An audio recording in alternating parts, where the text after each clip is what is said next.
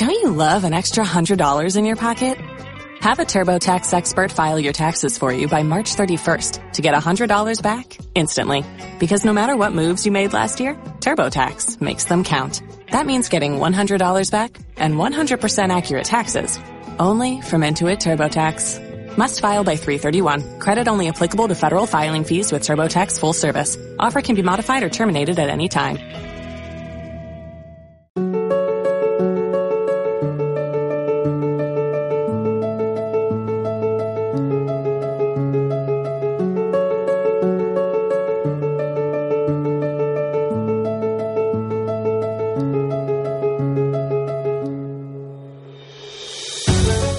Doy la bienvenida a Realidades Aparentes, un podcast de filosofía, historia, literatura y, en fin, todo aquello que permite ensanchar el conocimiento humano.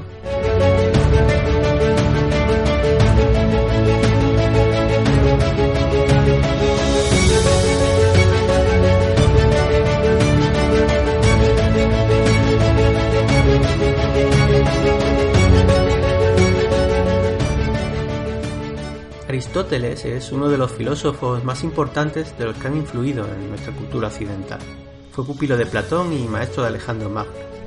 Nació en esta gira en el 388 a.C. y murió en Calcis en el 322. Aunque nació y murió en Macedonia, vivió la mayor parte de su vida en Atenas. Este filósofo escribió tratados de lógica, metafísica, ética, política, estética, retórica, física, astronomía y biología de los 200 tratados que se piensa que escribió, solo 31 han llegado hasta nosotros. Que sepamos, fue el primero en escribir un tratado sobre literatura, sobre el arte de escribir, que, según nos cuenta en uno de sus escritos más importantes, eh, no tenía nombre y que él bautizó como poética. De su tratado, la poética, solo nos han llegado fragmentos, pero en él establece las bases de la teoría literaria, en la que se van a basar todos los estudiosos hasta el siglo XVIII de nuestra era.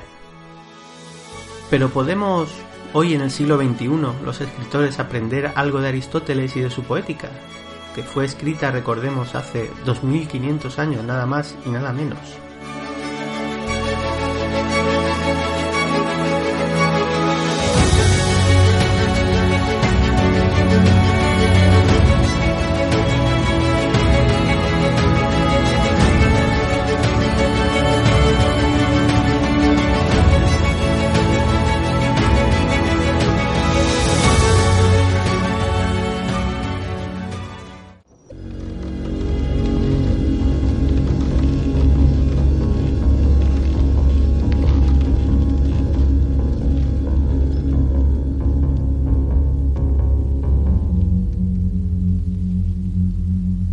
Buenas noches, venerable Jorge.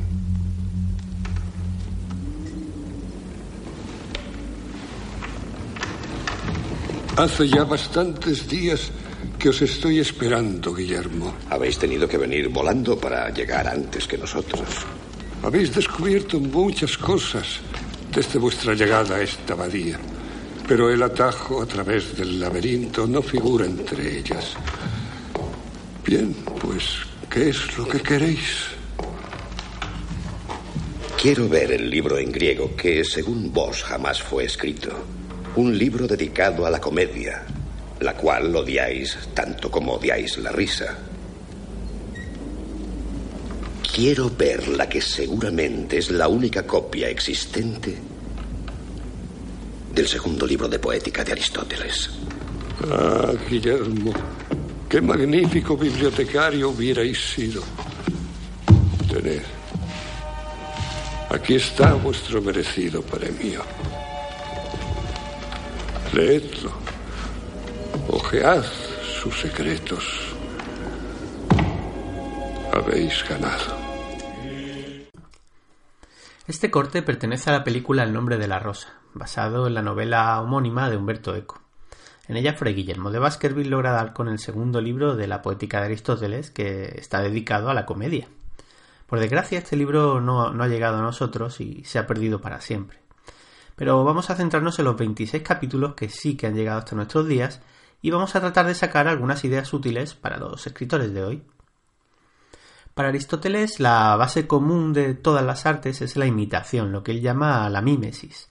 Por lo tanto, la poética, es decir, la, literatura, es el arte que imita con las palabras, eh, ya sea en prosa o en verso.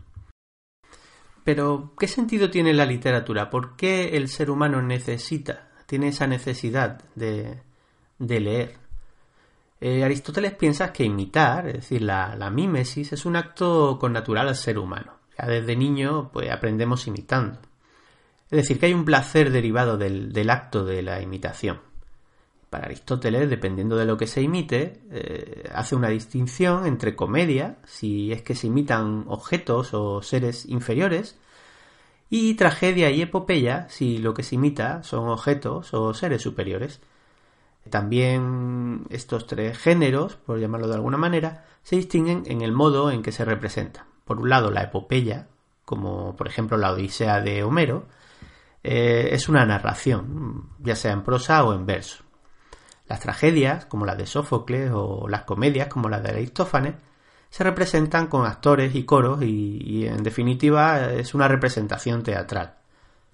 Pero la imitación o la mímesis de la que nos habla Aristóteles eh, no consiste en copiar la realidad de forma fotográfica, eso sería pues contar la, la historia, ¿no? Muy al contrario, se trata de reproducir la realidad a partir de lo que Aristóteles llama las leyes de la verosimilitud. Las acciones verosímiles son aquellas que se ajustan a las causas que rigen el funcionamiento de la realidad. Por eso me creo que los hobbies viven en la comarca o que Luke Skywalker puede usar la fuerza. Es eh, verosímil dentro de, la propia historia. Sin embargo, me cuesta más creerme a Tom Cruise dando saltos encima de un tren en marcha a toda velocidad y que no se caiga. A pesar de que no aparezcan hobbies o Jedi, eh, me es mucho más difícil creérmelo. En definitiva, lo que Aristóteles dice, y, leo literalmente, es que se debe preferir lo imposible verosímil a lo posible increíble. Es decir, que hablamos de una noción que es la credibilidad poética.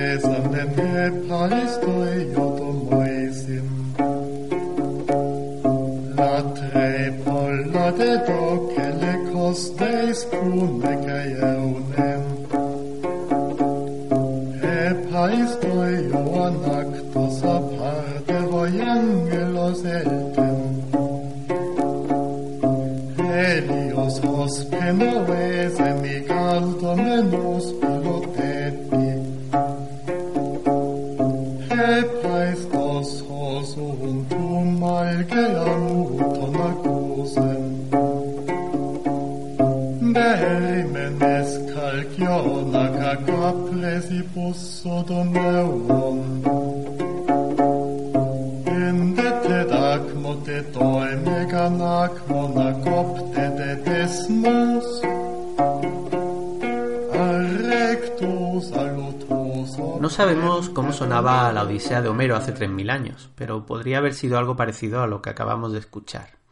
Se trata de un fragmento en el que se recita la parte del mito de Ares y Afrodita, perteneciente al canto octavo.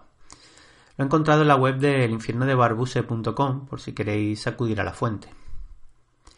Siguiendo con la poética, otro concepto importante es lo que Aristóteles llama la fábula. La fábula en Aristóteles tiene un significado totalmente diferente al que le damos nosotros. No tiene nada que ver con animales que hablan ni nada parecido. Nos dice Aristóteles en su poética, y vuelvo a, leer literalmente, que la imitación de la acción es la fábula, pues llamo aquí fábula a la composición de los hechos. Por lo tanto, la fábula es el argumento o la trama del poema que además debe seguir una lógica causal. Es decir, primero se han de mostrar las causas, después los efectos y finalmente el resultado. Es decir, la historia debe tener un principio, un nudo y un desenlace. Para que Frodo emprenda el camino a Mordor, primero ha debido caer en sus manos el anillo, como es lógico. Como resultado del viaje, el anillo será destruido en el Monte del Destino, pero no es casualidad que Frodo se haga cargo del anillo. Para que esto ocurra, primero Bilbo ha tenido que encontrarlo y arrebatárselo a Gollum. Es decir, que hay toda una lógica de causa y efecto. De lo contrario, caeríamos en tramas muy poco coherentes, como cuando un autor tiene que recurrir a casualidades para solucionar un problema argumental, son los famosos Deux ex machina. Para que la fábula, es decir, el, el argumento, la trama, sea coherente, ya hemos visto que ha de ser verosímil, pero para que lo sea, Aristóteles nos dice que también el carácter y la ilocución deben ser verosímiles. Eh, Aristóteles dice, y leo, eh, que carácter es aquello que manifiesta la decisión, esto es, aquello que uno prefiere o evita.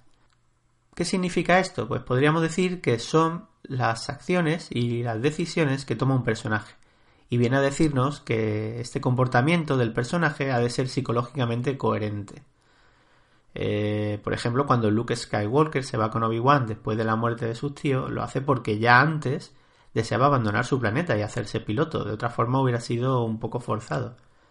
No tendría sentido que él fuera feliz en el planeta y de pronto pues coge y se va con el primero que, que encuentra. En cuanto a la elocución, Aristóteles la define como la expresión del pensamiento mediante la palabra. Como dice Aristóteles, ha de haber también coherencia en la locución. No habla igual Gandalf, un mago que se supone que ha estudiado, que un hobbit o que un orco.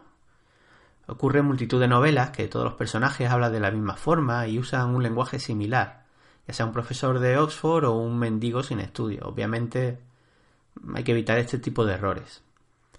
Siguiendo con la locución, o lo que es lo mismo la forma de escribir, Aristóteles nos dice que ha de ser clara pero no baja. ¿Qué significa esto? Bueno, pues para que no sea baja, nos dice Aristóteles, han de usarse palabras raras. Bueno, lo que quiere decir aquí Aristóteles es usar un lenguaje literario, usar metáforas, sobre todo a usar metáforas. Pero claro, si se abusa de las palabras raras, la prosa no será clara. Es decir, que hay que usar un lenguaje distinto al habitual, más adornado, pero sin pasarse. Hay que mezclarlo con el vocablo usual, como él lo llama, es decir, con un lenguaje más llano, para que el texto también sea claro. En definitiva, lo que quiere decir Aristóteles es que si bien hay que usar un lenguaje literario cuando escribimos, sobrecargar el texto y hacerlo demasiado rococo es contraproducente. Hay bastante más conceptos interesantes en la poética, pero de los que nos interesan vamos a finalizar con lo que Aristóteles llama catarsis. La catarsis es el efecto psicológico que produce el poema sobre el lector. Lo define Aristóteles como la purgación de ciertas afecciones. Las buenas historias consiguen conmovernos e incluso hacernos llorar. Pero ¿cómo se consigue este efecto en el lector? Para Aristóteles este efecto proviene de la mímesis y de la verosimilitud. Si el lector ve verosímil la historia, se identificará con ella y con lo que le ocurra al personaje. Es decir, esta catarsis ha de venir de la fábula, es decir, de la propia historia, y no de elementos externos que traten de impactar al lector, ya sean escenas fuertes de muerte o de sangre. Si nos conmueve la historia de Frodo, es por la propia trama, no, no por lo que le ocurre durante el viaje.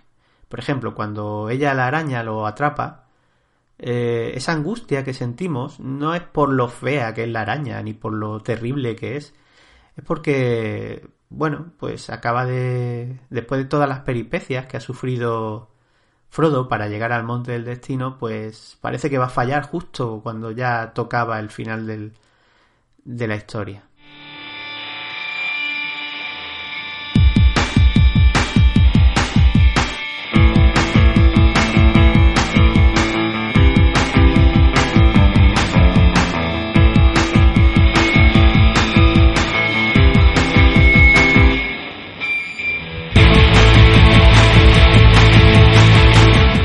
aquí el podcast de hoy.